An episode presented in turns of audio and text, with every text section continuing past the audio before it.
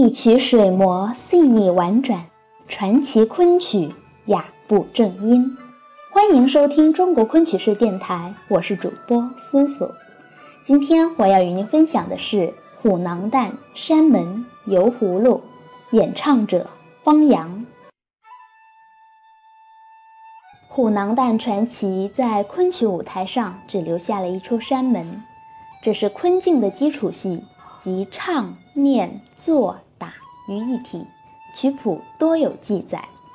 此戏唱的是一套北仙女点将纯套曲，近代的一些京剧名家如何桂山、郝寿臣等都善演，而且唱的都是昆腔。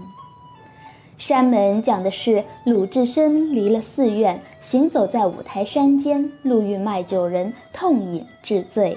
酒醉后的鲁智深打了一套罗汉拳，把半山亭打他半边下来。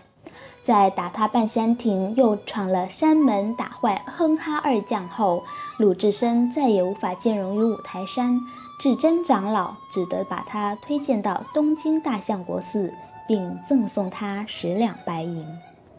看到卖酒人挑酒上山，鲁智深的目光就再也没离开过酒桶。为了吃到酒。鲁智深先使招，让卖酒人歇歇再走。当卖酒人放下酒桶，他立即蹲到酒桶前，馋相毕露，偷吃几口之后，惹得酒瘾大发。这下他怎么也不肯放卖酒人离去了。他唱了一曲油葫芦，试图说服卖酒人卖酒给他。见此招数不成就只能抢了。这也可算作是来了个先礼后兵。他一手强按住卖酒人的脑袋，使之动弹不得；一手抱起酒桶，一脚独立，一脚交叉抬起，挡住走着矮子步欲抢酒桶的卖酒人。在转圈的同时，大口大口地喝酒，两圈转毕，酒也喝光。再一手放开卖酒人，一手扔出酒桶，显出其豪爽的性格。接着，鲁智深和卖酒人又换了另外一组身段，鲁智深又抢吃了另外一桶。一个是大花脸，一个是小花脸，一个豪放，一个细微，一个念韵白，一个念苏白，在载歌载舞中相映成趣，构成了一幅山间漂亮的抢酒情趣图。文革期间，毛主席听过方洋的山门录音后很欣赏。他说：“从方洋的唱念中听出了鲁智深的人物性格。”画家程十发看了方洋的山门后赞不绝口。他说：“山门的每一句唱腔都是一幅很好的中国画。”那么现在我们就来欣赏方洋老师的经典唱段《虎囊蛋》。山门游葫芦。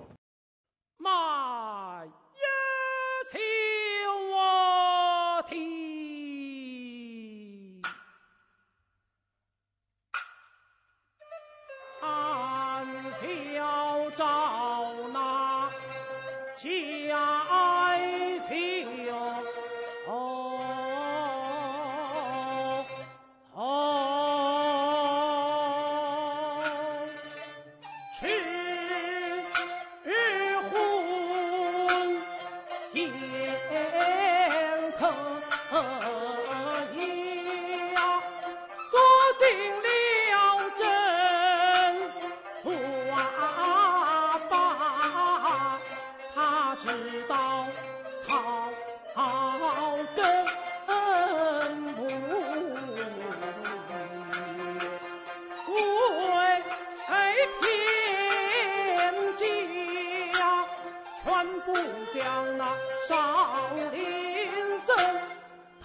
的酒路可也全不怕，一乐佛你只贪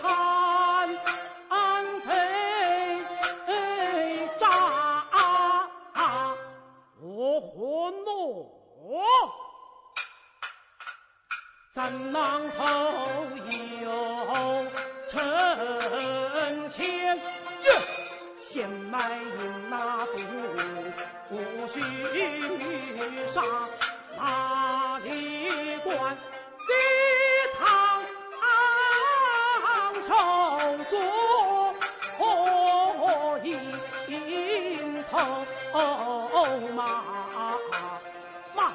秋啼。恰不到家空身长。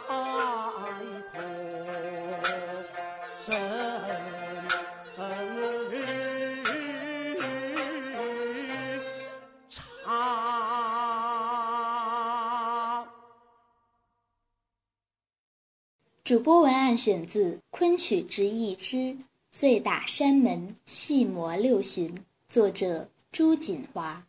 感谢您的聆听，我们下期再见。